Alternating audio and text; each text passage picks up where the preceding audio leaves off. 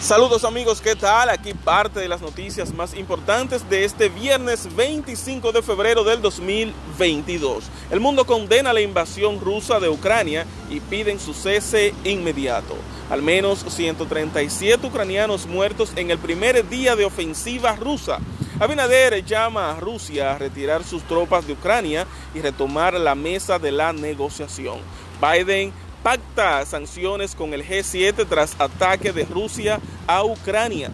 Conflicto entre Rusia y Ucrania agudiza la crisis internacional de los precios y afectará la economía de la República Dominicana. Madre mía. Y hasta aquí parte de las noticias más importantes del mundo pertenecientes a este 25 de febrero del 2022. Hasta la próxima.